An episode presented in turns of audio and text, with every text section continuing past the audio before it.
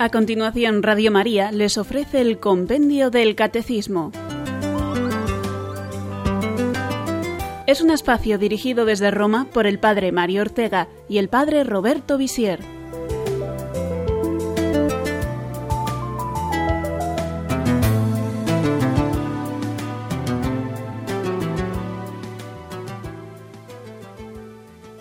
Queridos amigos oyentes, bienvenidos a la edición de hoy del programa Compendio del Catecismo. Les saluda desde los micrófonos de Radio María el Padre Mario Ortega.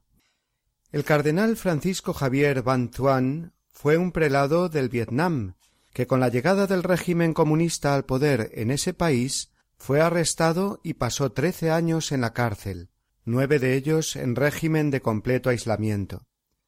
Aquella situación de cautividad fue, sin embargo, para el cardenal Bantuan una auténtica experiencia de unión con Cristo resucitado, vivida a través del sacramento de la Eucaristía, como él mismo nos cuenta.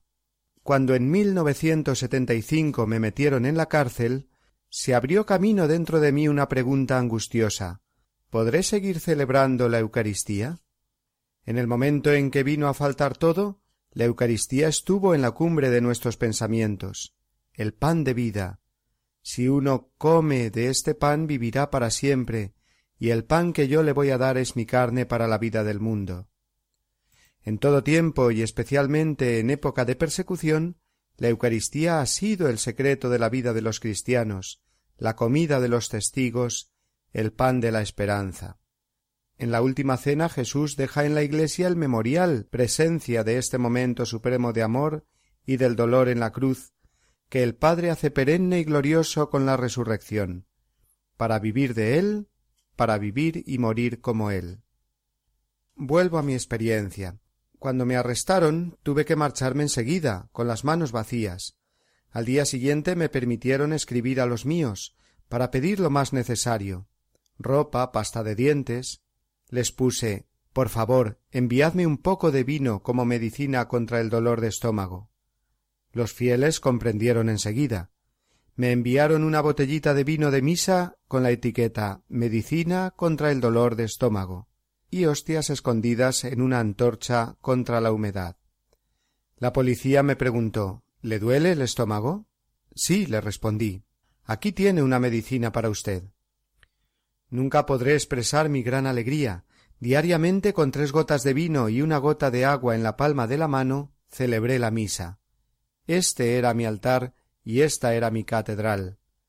Era la verdadera medicina del alma y del cuerpo, medicina de inmortalidad, remedio para no morir, sino para vivir siempre en Jesucristo, como dice San Ignacio de Antioquía. A cada paso tenía ocasión de extender los brazos y clavarme en la cruz con Jesús, de beber con él el cáliz más amargo. Cada día, al recitar las palabras de la consagración, confirmaba con todo el corazón y con toda el alma un nuevo pacto, un pacto eterno entre Jesús y yo, mediante su sangre mezclada con la mía. Han sido las misas más hermosas de mi vida. Quien come de mí vivirá por mí. Así me alimenté durante años con el pan de la vida y el cáliz de la salvación. Mediante la Eucaristía nos hacemos, como dice San Cirilo de Jerusalén, concorpóreos y consanguíneos con Cristo. Jesús vive en nosotros y nosotros en él, en una especie de simbiosis y de mutua inmanencia. Él vive en mí, permanece en mí, actúa a través de mí.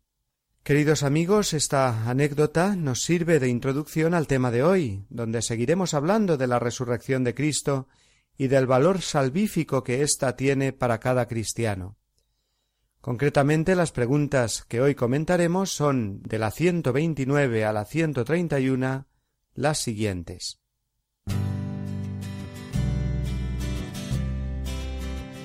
¿Cuál es el estado del cuerpo resucitado de Jesús? ¿De qué modo la resurrección es obra de la Santísima Trinidad? ¿Cuál es el sentido y el alcance salvífico de la resurrección?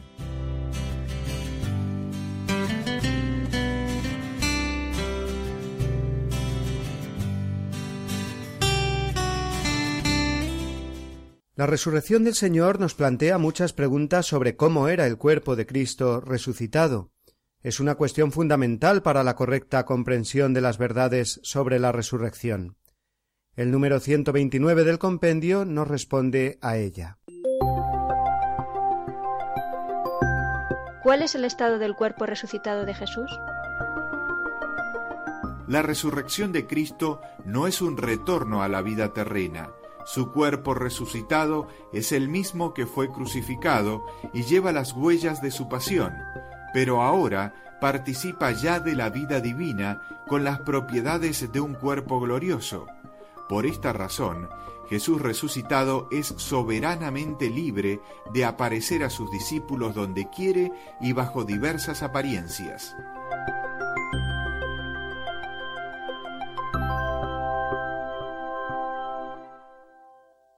La respuesta que acabamos de escuchar nos recuerda en primer lugar algo que ya decíamos en el último programa. La resurrección de Cristo no fue como la resurrección de Lázaro, por ejemplo, o la del hijo de la viuda de Naim. Cristo obró el milagro de devolverles a la vida de este mundo, pero pasado un tiempo, no sabemos cuánto, ellos volvieron a morir. Jesucristo, en cambio, resucita a la vida eterna, y en este sentido explica Benedicto XVI que las apariciones de Cristo resucitado no son un venir del mundo de los muertos, sino del mundo de los vivos, para mostrar al mundo la belleza y la gloria de una vida en plenitud. El cuerpo resucitado de Cristo, nos sigue enseñando el compendio, conserva las huellas de la pasión, las heridas de los clavos en pies y manos, y la abertura del costado de la que salió sangre junto con agua, como atestiguó San Juan, capítulo 19, versículo 31. Dos son las razones que explican la conservación de las huellas de la pasión en el cuerpo resucitado de Cristo. Una nos la dice la misma respuesta que hemos escuchado, para que veamos que es el mismo cuerpo, el mismo que fue clavado en la cruz y sepultado en el sepulcro.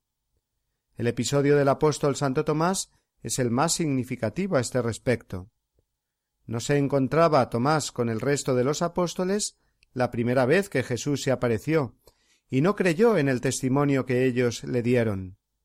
Si no veo en sus manos la señal de los clavos, y no meto mi dedo en el agujero de los clavos y mi mano en su costado, no creeré. leemos en Juan 25. A los ocho días volvió a hacerse presente Jesús en medio de ellos, y entonces sí estaba Tomás, al que Jesús había tomado la palabra diciéndole Acerca aquí tu dedo y mira mis manos, trae tu mano y métela en mi costado. El descubrimiento por parte del apóstol Tomás de que se trataba del mismo cuerpo de Cristo, y no de un simple espectro o fantasía, le hizo caer de rodillas y hacer aquella preciosa profesión de fe en cinco palabras Señor mío y Dios mío. A través de sus llagas reconoció que Jesús es Señor y es Dios. Y la segunda razón de la conservación de las heridas en el cuerpo resucitado de Jesús la podemos considerar viendo esas heridas de su cuerpo entregado en la cruz por amor como un triunfo. Son las heridas de guerra de un soldado que ha vencido. Por tanto, son heridas gloriosas, que nos recuerdan continuamente lo mucho que le ha costado al soldado la victoria. Son también las heridas de Cristo un signo de paz. Ha terminado el sufrimiento, la guerra, la pasión, y ahora se muestra la llegada de la paz por la victoria de la resurrección. Por eso el mensaje de Jesús resucitado es el de La paz esté con vosotros. Soy yo, no temáis. Lucas 24:36. Y les muestra sus heridas. Sus heridas nos han curado, nos dice San Pedro en su primera carta, citándonos la profecía de Isaías 53, 5, que dice precisamente así, textualmente, sus heridas nos han curado. El hecho de que la redención haya sido realizada por Cristo a través del dolor y de la cruz hace ahora que en la resurrección contemplar esas heridas nos lleve al amor a Dios, al agradecimiento, al reconocimiento de que Él, Cristo, es nuestro Rey y Señor. Por eso responde Santo Tomás Apóstol con esta confesión de fe Señor mío y Dios mío, que demuestra amor a Dios, precisamente en el uso del posesivo mío. Sí, una madre, por ejemplo, lo usa tanto cuando se dirige a su hijo Hijo mío, cariño mío, cielo mío. El mío, en esos casos, indica un amor muy fuerte y personal. Pues lo mismo en la frase Señor mío y Dios mío. Contemplando sus heridas, de pies, mano y costado, Tomás está confesando su amor a Cristo resucitado, Dios eterno. En algunas apariciones a algunos santos a lo largo de la historia, como a Santa Margarita María, el corazón de Jesús, o a Santa Faustina Kowalska, Jesús misericordioso, Cristo resucitado ha mostrado también sus heridas, llagas gloriosas, para transmitir un mensaje de confianza y amor. De sus heridas manan las gracias de la resurrección para nosotros, los sacramentos. Y en la misma lógica hay que entender también los estigmas o heridas de la pasión de Cristo que Dios ha concedido tener a algunos santos, por ejemplo San Francisco de Asís o San Pío de Pietrelcina.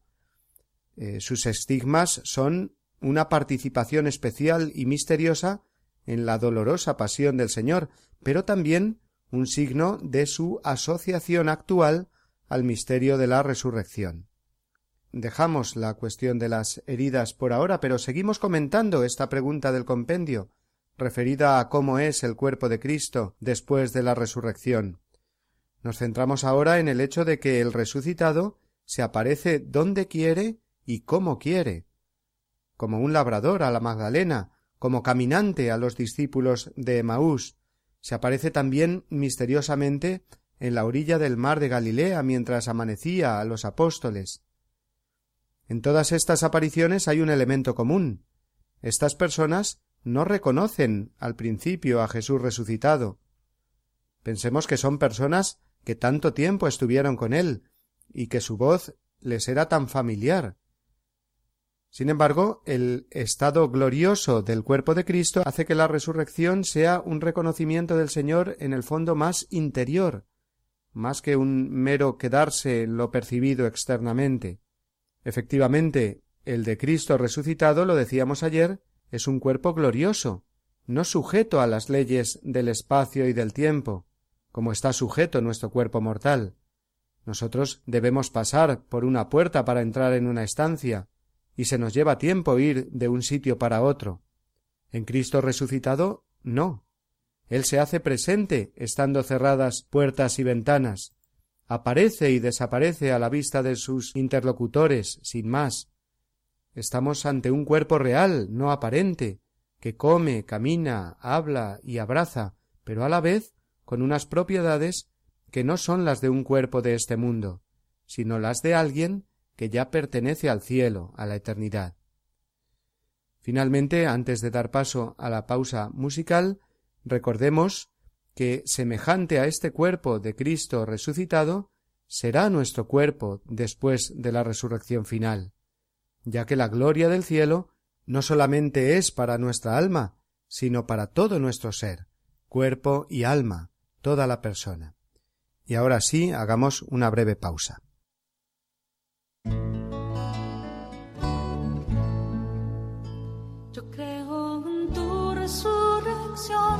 Porque puedo puedo reír, puedo abrazar mi mayor enemigo y mirar en ti.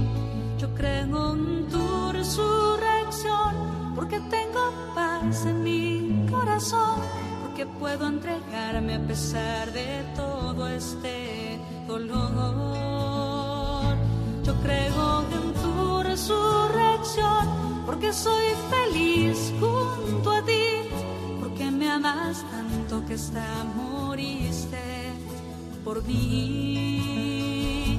Yo creo en tu resurrección porque puedo amar, porque tengo tanto, tanto, tanto para entregar.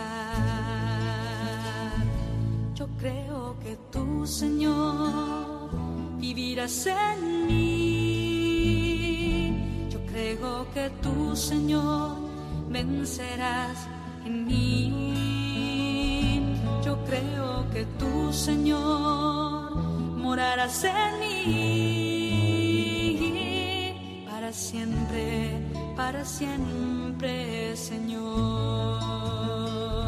Yo creo en tu resurrección,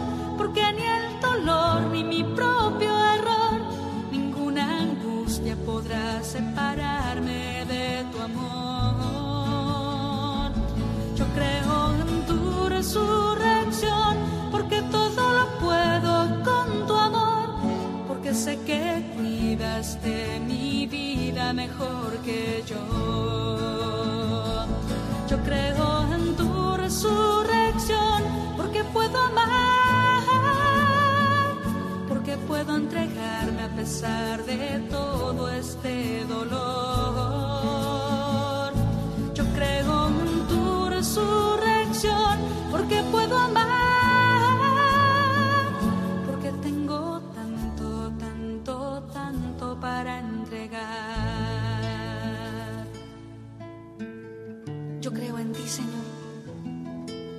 Creo en la fuerza de tu vida.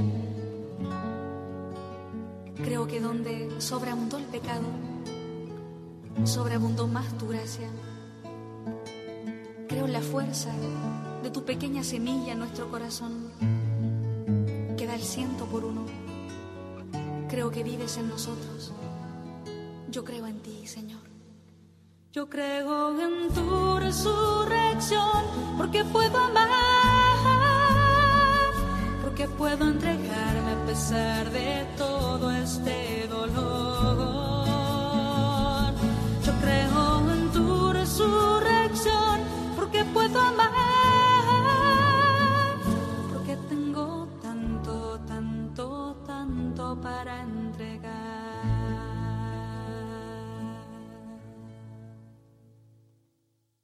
Escuchan el programa Compendio del Catecismo. Al hablar de la resurrección del Hijo, no podemos no hablar del Padre y del Espíritu Santo, porque Cristo es el enviado del Padre y el ungido por el Espíritu Santo para llevar a cabo la salvación de la humanidad. Esta salvación es obra de la Trinidad, y la Trinidad, que se manifestó ya desde el comienzo de la vida de Cristo, y que acompañó y sostuvo toda su obra, se hace presente también cuando la misión del Hijo alcanza su momento culminante. Escuchemos el número 130 del compendio. ¿De qué modo la resurrección es obra de la Santísima Trinidad? La resurrección de Cristo es una obra trascendente de Dios. Las tres personas divinas actúan conjuntamente, según lo que es propio de cada una. El Padre manifiesta su poder. El Hijo recobra la vida porque la ha dado libremente, reuniendo su alma y su cuerpo, que el Espíritu Santo vivifica y glorifica.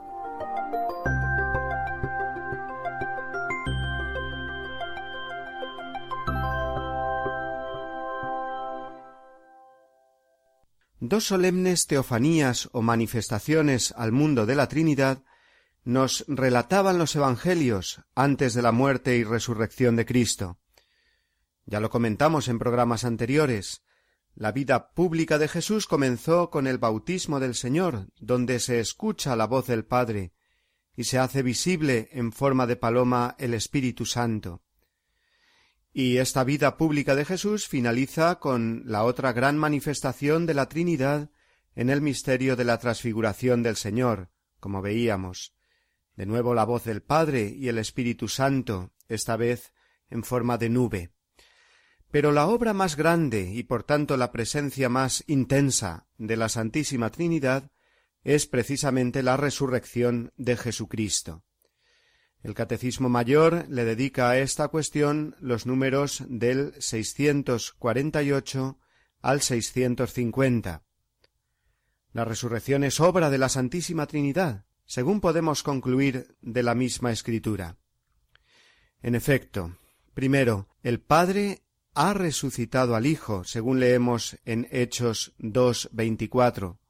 San Pedro comienza la predicación de la Iglesia así a Jesús, a quien vosotros matasteis clavándole en la cruz por mano de unos impíos, Dios lo resucitó, librándolo de los lazos del Hades. Segundo, el mismo Jesús resucita con su poder divino. Dice Nadie me quita la vida, yo la doy voluntariamente. Tengo poder para darla y poder para recobrarla de nuevo. Leemos en Juan diez dieciocho. Y tercero, se ha de decir igualmente que el Espíritu Santo es el que ha vivificado la humanidad muerta de Jesús y la ha llamado al estado glorioso de Señor. Él es el dador de vida. El Espíritu Santo une de nuevo el alma y el cuerpo de Cristo, vivifica y glorifica al Hijo, de modo que Cristo resucitado manifiesta en sí mismo esa plenitud de vida eterna. Por tanto, la plenitud del Espíritu. San Pablo confiesa en Romanos 1.3 al Hijo de Dios con poder, según el Espíritu de santidad, por su resurrección de entre los muertos. Luego, la resurrección de Jesús, como todas las obras ad extra o hacia fuera de la Santísima Trinidad, es obra de las tres divinas personas. Del mismo modo que la creación fue obra conjunta del Padre, del Hijo y del Espíritu Santo, así también lo es la resurrección. Mas aún, como ya dijimos al hablar de la creación del mundo, la redención de la humanidad que culmina con la resurrección de Cristo es una nueva creación, más portentosa que la creación del mundo, puesto que, como nos enseña el Catecismo Mayor, la humanidad de Jesucristo ha sido introducida de manera perfecta con su cuerpo en la Trinidad. Atención a lo que el Catecismo nos acaba de decir. Repito, la humanidad de Jesucristo ha sido introducida de manera perfecta con su cuerpo en la Trinidad. Esto es importantísimo que lo captemos bien porque generalmente se tiene la idea de que la resurrección es para Cristo una vuelta en el fondo a su ser Dios únicamente, como antes de la encarnación, una especie de despojarse de la humanidad débil, mortal y sufriente, que le ha servido para salvar a la humanidad, pero bueno, ya ha sido cumplida la misión con la muerte en la cruz, y ahora la resurrección significa, como hemos dicho antes, una vuelta al estado original antes de la encarnación. Las apariciones a los apóstoles serían una confirmación de esta salvación y ya está. Esta es la idea, digo, que podemos tener de fondo muchas veces, y no es así, para nada. Cristo no deja de ser hombre en la resurrección. Por eso hemos insistido tanto ayer y hoy en la realidad histórica y plenamente corporal de Cristo resucitado. Su alma humana se une de nuevo con su cuerpo humano en el sepulcro, y esta realidad humana entera de Cristo, que desde la encarnación está unida a la persona divina del Hijo, esta humanidad de Cristo, digo, ha sido introducida de manera perfecta en la Trinidad. Esta es la verdad católica. Por la resurrección de Cristo, la humanidad queda, también corporalmente, inserta en la vida de la Trinidad, en la vida de Dios. Por eso hablamos de una nueva creación, porque la resurrección de Cristo afecta a toda la humanidad, a todos los hombres.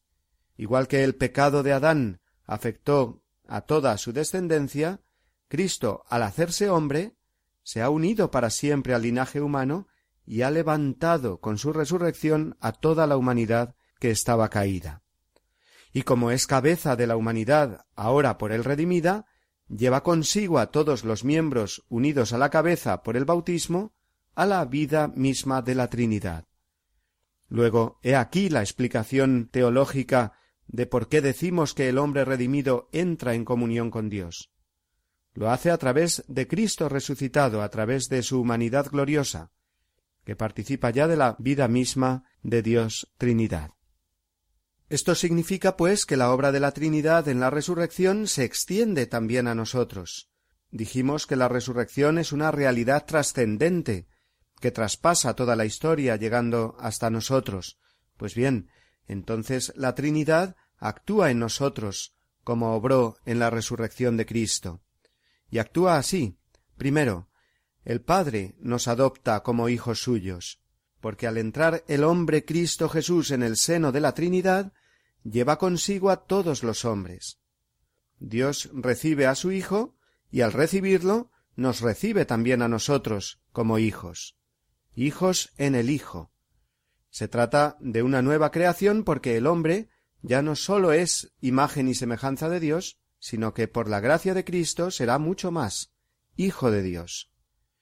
Segundo, el Hijo, Jesucristo resucitado, nos hace partícipes de su resurrección. Incorporados a Él por el bautismo, estamos llamados a entrar con Él en la vida de Dios, también corporalmente, según ha sido la resurrección de Cristo.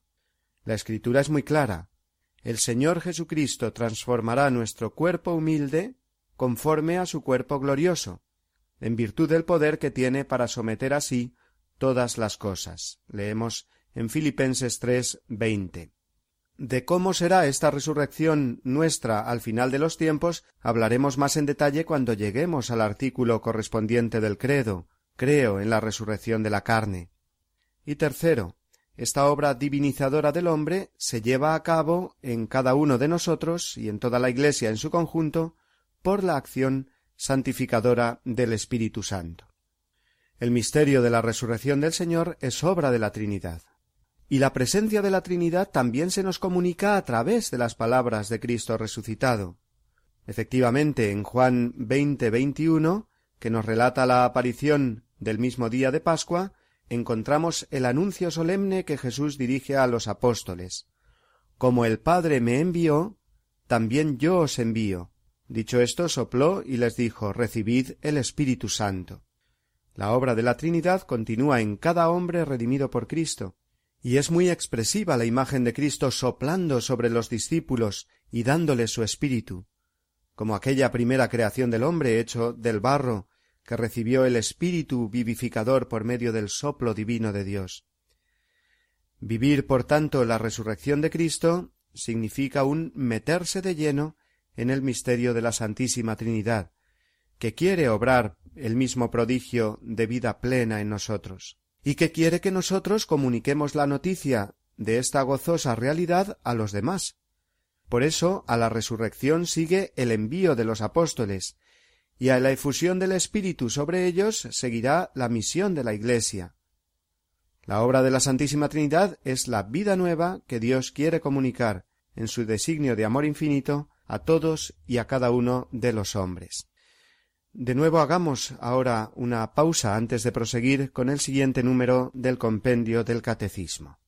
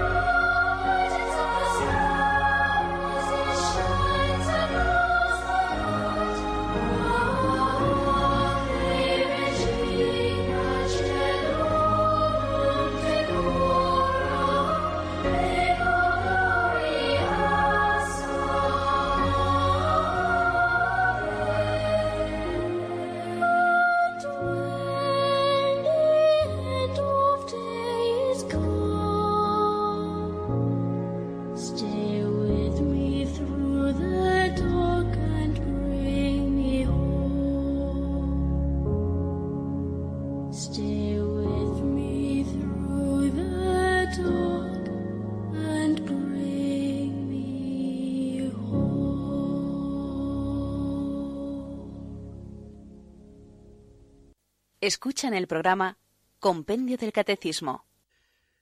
La última pregunta de hoy, que cierra también el apartado del compendio referido al misterio de la resurrección del Señor, bien puede considerarse un resumen de todo lo tratado en las preguntas anteriores. Se trata de una reflexión sistemática y clara de las consecuencias de la resurrección en nosotros, según el plan providente y amoroso de Dios que ha querido salvarnos y hacernos hijos suyos a través de Jesucristo. El número 131 del compendio dice así. ¿Cuál es el sentido y el alcance salvífico de la resurrección? La resurrección de Cristo es la culminación de la encarnación, es una prueba de la divinidad de Cristo, confirma cuánto hizo y enseñó y realiza todas las promesas divinas en nuestro favor. Además, el resucitado, vencedor del pecado y de la muerte, es el principio de nuestra justificación y de nuestra resurrección.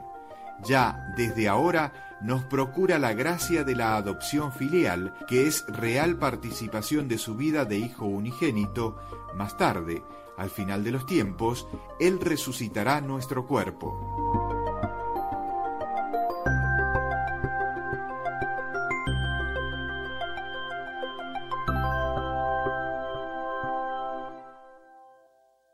Hemos escuchado, en primer lugar, que esta respuesta nos dice que la resurrección significa la culminación de la encarnación. Efectivamente, Cristo vino para rescatarnos del pecado y de su consecuencia más dramática, la muerte eterna. Su resurrección es el signo más elocuente y visible de que esa muerte ha sido vencida, y que tenemos abiertas en él de par en par las puertas de la vida. Cristo, con su encarnación, asumió todo lo que pertenece a nuestra naturaleza humana, excepto el pecado. Luego toda la humanidad ha quedado elevada a la gloria con Cristo resucitado. Es impresionante pensar que en la Encarnación Cristo se hizo hombre para siempre, definitivamente. Se hizo hombre para morir por los hombres y muriendo resucitar glorioso. Con la resurrección la humanidad de Cristo es revestida de gloria, pero no se aparta de su divinidad. Sigue siendo el mismo Cristo, Dios y hombre verdadero, ahora hombre resucitado de entre los muertos, que ha llevado a cabo la salvación de la humanidad y que vive ya para siempre. La resurrección es, pues, la culminación de la encarnación. En segundo lugar, esta respuesta del compendio afirma que la resurrección es la prueba suprema y definitiva de la divinidad de Cristo. Jesús había dicho Cuando hayáis levantado al Hijo del hombre, entonces sabréis que yo soy. Juan 8, 28. Y recordemos que ese yo soy o Yahvé es el nombre de Dios. Jesús mismo está hablando del misterio de su muerte y resurrección y diciendo que cuando se produzca aparecerá ante el mundo como Dios y Señor. De este modo, el apóstol Tomás, que había dudado de la resurrección del Señor, cuando lo contempla lleno de gloria, resucitado, proclama Señor mío y Dios mío y la predicación de los apóstoles también basará su fe en la divinidad de Cristo en el hecho de que es el resucitado de entre los muertos, el viviente. Luego, la resurrección de Cristo es la prueba suprema y definitiva de que Cristo es Dios. A continuación, la respuesta del compendio nos dice que la resurrección de Jesucristo supone la confirmación de todas sus enseñanzas y promesas. Muchas eran las profecías del Antiguo Testamento que hablaban de la muerte y también de la resurrección del Mesías. Así lo declara el mismo Cristo a los discípulos de Emaús, o oh tardos de corazón, para creer todo lo que dijeron los profetas. ¿No era necesario que Cristo padeciera para entrar en su gloria? Lucas 24, 26. y también en su propia predicación habló Jesús en repetidas ocasiones de la resurrección. Destruid este templo y en tres días lo levantaré, leemos en Juan 2.19. Jesús anunció que debía ir a Jerusalén y sufrir mucho de parte de los ancianos, los sumos sacerdotes y los escribas, y ser matado y resucitar al tercer día. Leemos en Mateo 16, 21. Y la misma expresión de San Pablo, que tomamos para nuestro credo, al tercer día resucitó según las Escrituras, Corintios 15, nos habla también de este cumplimiento de lo profetizado en los libros sagrados y en las palabras del mismo Cristo. Y si se cumple el milagro de la resurrección, esto quiere decir que las demás promesas de Cristo y todas sus enseñanzas son verdaderas, quedan confirmadas. Podemos fiarnos de Jesucristo porque está vivo y sus palabras que son espíritu y vida son verdaderas y no pasarán jamás. Porque ha resucitado creemos en el Evangelio. Porque vive para siempre estamos seguros de su mensaje y de nuestra propia resurrección que Él nos ha prometido. Cristo, muerto y resucitado por nosotros, se convierte así, nos recuerda el compendio, en el principio de nuestra justificación. Igual que el pecado de Adán lo heredamos toda su descendencia, por la muerte y la resurrección de Cristo, a toda la humanidad se le abre la puerta de la gracia santificante. Dice San Pablo en Romanos 6, a fin de que, al igual que Cristo fue resucitado de entre los muertos, así también nosotros vivamos una vida nueva. Esto es la gracia de Dios o gracia santificante, una vida nueva, una vida de hijos de Dios, porque Cristo nos ha hecho hermanos suyos. Dice a las santas mujeres que lo contemplan resucitado, Id, avisad a mis hermanos. Juan veinte diecisiete. Hermanos de Cristo, hijos de Dios. Este recibir el perdón de los pecados, la participación en la vida de Cristo y la filiación divina es lo que denominamos nuestra justificación en sentido teológico. Y por último, la resurrección de Cristo es el principio de nuestra propia resurrección futura. Participando por la gracia en la vida del Hijo unigénito, estamos destinados, al final de los tiempos, a resucitar con Él. Él es el primogénito de entre los muertos, Colosenses 1, 18, es decir, el primero. Detrás de él vamos los demás, sus hermanos. Si con él morimos, viviremos con él, Romanos 14, 8. Y el mismo San Pablo, en Primera Corintios 15, versículo 20, dice, Cristo resucitó de entre los muertos como primicia de los que durmieron. Del mismo modo que en Adán mueren todos, así también todos revivirán en Cristo.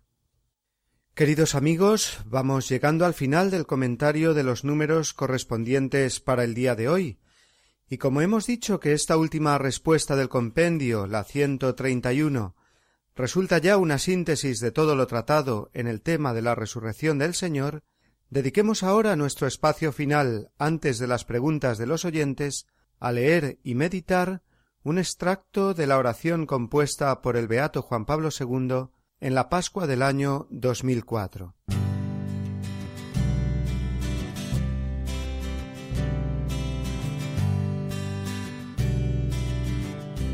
El anuncio gozoso de la Pascua, escuchado con fuerza, nos llega también para hacer más firme nuestra esperanza. ¿Por qué buscáis entre los muertos al que vive? No está aquí, ha resucitado. El ángel consuela así a las mujeres que habían ido al sepulcro. Así nos repite a nosotros la liturgia pascual, hombres y mujeres del tercer milenio. Cristo ha resucitado, Cristo está vivo entre nosotros. Su nombre es ya el viviente, la muerte ya no tiene dominio sobre él. Hoy tú, Redentor del hombre, te levantas victorioso del sepulcro para ofrecer también a nosotros, turbados por tantas sombras que nos amenazan, tu promesa de gozo y de paz.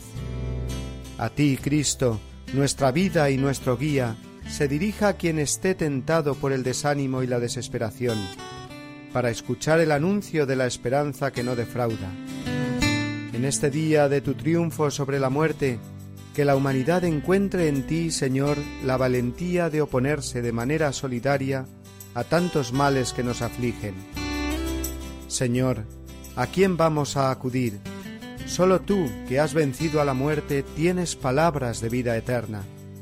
A ti dirigimos con confianza nuestra oración. Ayúdanos a trabajar sin cesar para que venga este mundo más justo y solidario que tú resucitando has inaugurado. En este esfuerzo está a nuestro lado aquella que creyó que se cumplirían las palabras del Señor. Dichosa tú, María, testigo silencioso de la Pascua. Tú, Madre del crucificado resucitado, que en la hora del dolor y de la muerte tuviste encendida la lámpara de la esperanza. Enséñanos también a nosotros a ser, entre las contradicciones del tiempo que pasa, testigos convencidos y gozosos del perenne mensaje de vida y de amor que trajo al mundo el Redentor resucitado.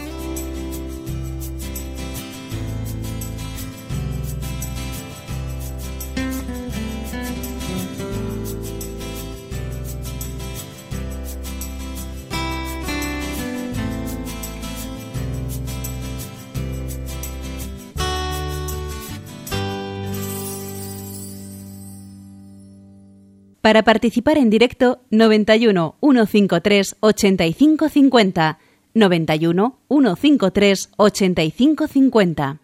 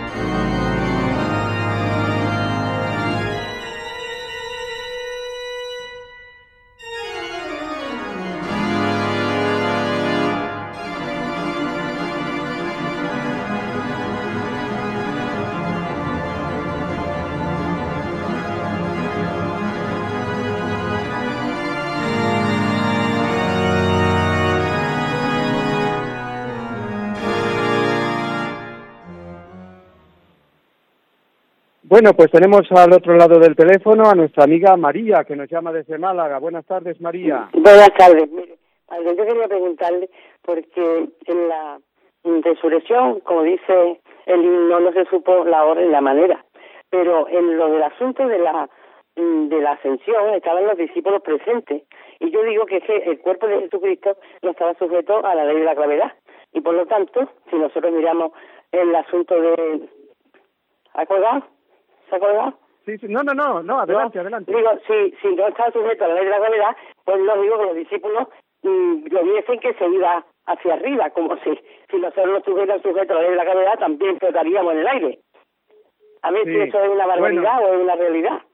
No, vamos a ver, María, sí, pues igual que el Señor ascendió a los cielos, usted se ha adelantado al programa de mañana, porque es justo lo que vamos a explicar en el programa de mañana, hablando de la ascensión, del misterio de la ascensión. Efectivamente, el cuerpo de Cristo resucitado eh, no está sujeto a las leyes del espacio ni del tiempo. Luego puede eh, perfectamente, eh, podemos ver, o los apóstoles así lo vieron, cómo puede saltarse esas leyes, digamos, de la, de, de la naturaleza a la que, las, a la que nosotros estamos sujetos, como seres corporales y aún sujetos a, esta, a este cuerpo mortal. En el caso de la ascensión, como explicaremos mañana, bueno, pues efectivamente los apóstoles vieron eh, ascender al Señor a los cielos como ese signo, no de que el Señor fuera a un, a un planeta lejano, a un, a un espacio físico lejano, a un astro lejano, sino como signo de una mm, de unirse hacia hacia Dios, hacia la eternidad, ¿no? Y ese cubrirse con la nube, como veremos mañana, pues es un signo también precioso del Espíritu Santo, entonces, eh, es un signo, pero que se correspondió con una realidad, pues que nosotros, las personas, necesitamos esos signos visibles, ¿no? Y por medio de esos signos y esos símbolos nos, nos eh, comunicamos, ¿eh? Pero tiene ese significado profundo de eh, ascender no al cielo, digamos así, interestelar, sino al cielo de la eternidad, al cielo de Dios, a, a la eternidad. ¿eh? Muy bien, eh, esta pregunta de María de Málaga y mientras entra alguna otra pregunta, eh, aprovecho para contestar algunas eh, preguntas de las que nos llegan por correo electrónico. En concreto, hablando de la resurrección, nos preguntan varias personas sobre el, mismo hecho, ¿no? algunas dudas o algunas, ¿cómo es eso, no? De que el cuerpo eh, resucitado de Cristo signifique verdaderamente eso, eh, un cuerpo auténtico, eh, aunque sea con las mm, propiedades que hemos dicho hoy, según nos enseña los datos bíblicos y según nos enseña la Iglesia, ¿no? Pero tenemos que tener muy claro eso, que es un cuerpo verdadero y que la resurrección de Jesucristo no es algo simbólico, de manera que Cristo dejó de ser hombre en el momento de la resurrección, y mucho menos. Precisamente es el hombre glorificado eh, que, que, ascendido a los cielos, como veremos mañana, se convierte en rey del universo y, y, redentor victorioso. ¿no? Precisamente eh, eh, recuerdo que hoy hemos terminado las preguntas referidas a la resurrección, al, al, al artículo del credo que dice resucitó, al tercer día resucitó entre los muertos, y que han sido las preguntas de la 126 a la 131. Tenemos, eh, creo, al otro lado del teléfono a nuestro amigo José, que nos llama de San Sebastián. Buenas tardes. Buenas tardes, Mario. Eh, muchas gracias por, por, por, soportar nuestro, nuestras preguntas.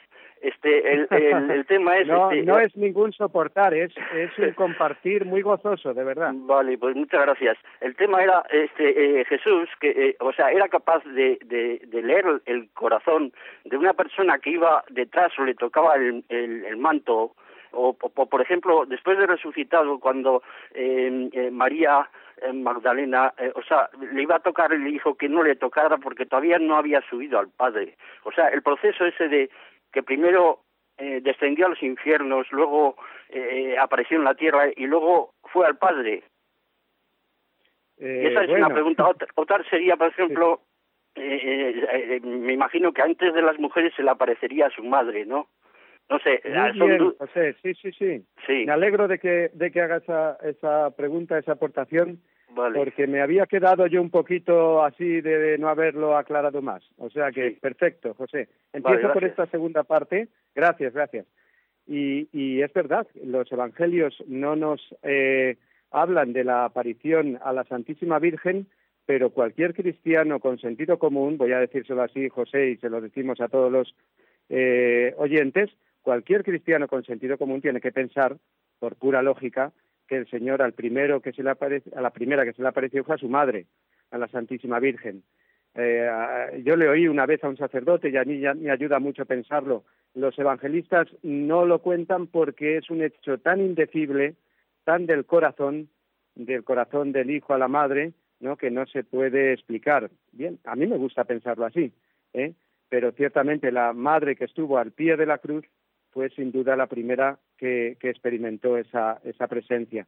Yo le aconsejo que se lea los escritos de eh, la beata Ana Caterina Emmerich, eh, que es esa santa mm, beata alemana que canonizó el Papa Juan Pablo II en el 2004, creo recordar, y que tiene realmente pues unas visiones de lo que de lo que significa bueno de toda la pasión y de la resurrección del Señor y ahí se habla ¿eh? de la aparición a la Santísima Virgen son unas revelaciones privadas, pero de una beata, con todo lo que tiene eso de, autoridad por parte de la Iglesia. ¿eh? Y lo de antes, bueno, era un poquito hablando muchas, de muchas cosas, ¿no? Pero el Señor sí que, es capaz de leer el corazón ¿eh? y a, María Magdalena le dice, no me toques, es un signo como de, de decir, bueno, mm, ahora tengo un cuerpo glorioso, a ella enseguida le envía a dar la buena noticia a los apóstoles, pero se tiene que leer en ese, en ese contexto, ¿no? De que está hablando el Señor ya de su cuerpo glorioso. Vamos a ver si nos da tiempo a contestar a Laura de Madrid, que nos llama. Buenas tardes. Hola, buenas tardes. Adelante.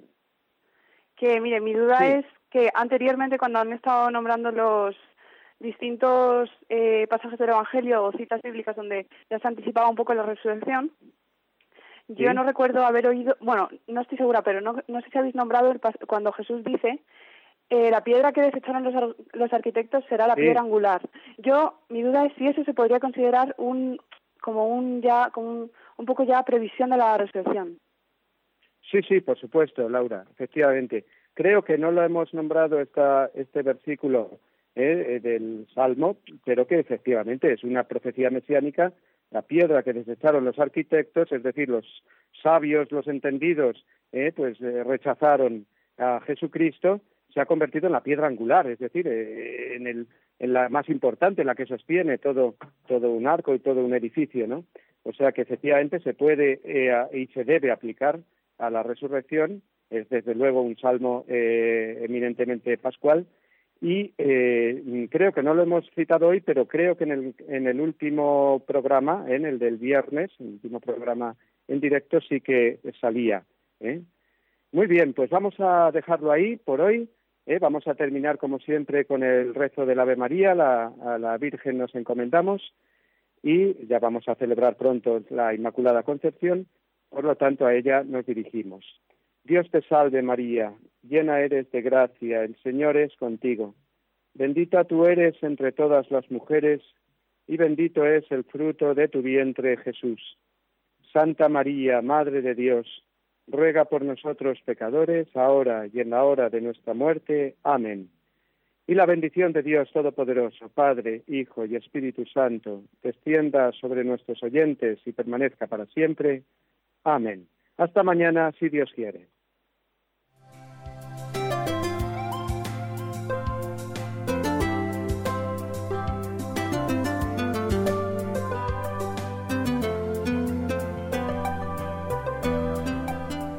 Así concluye en Radio María el Compendio del Catecismo. Es un espacio dirigido desde Roma por el Padre Mario Ortega y el Padre Roberto Visier.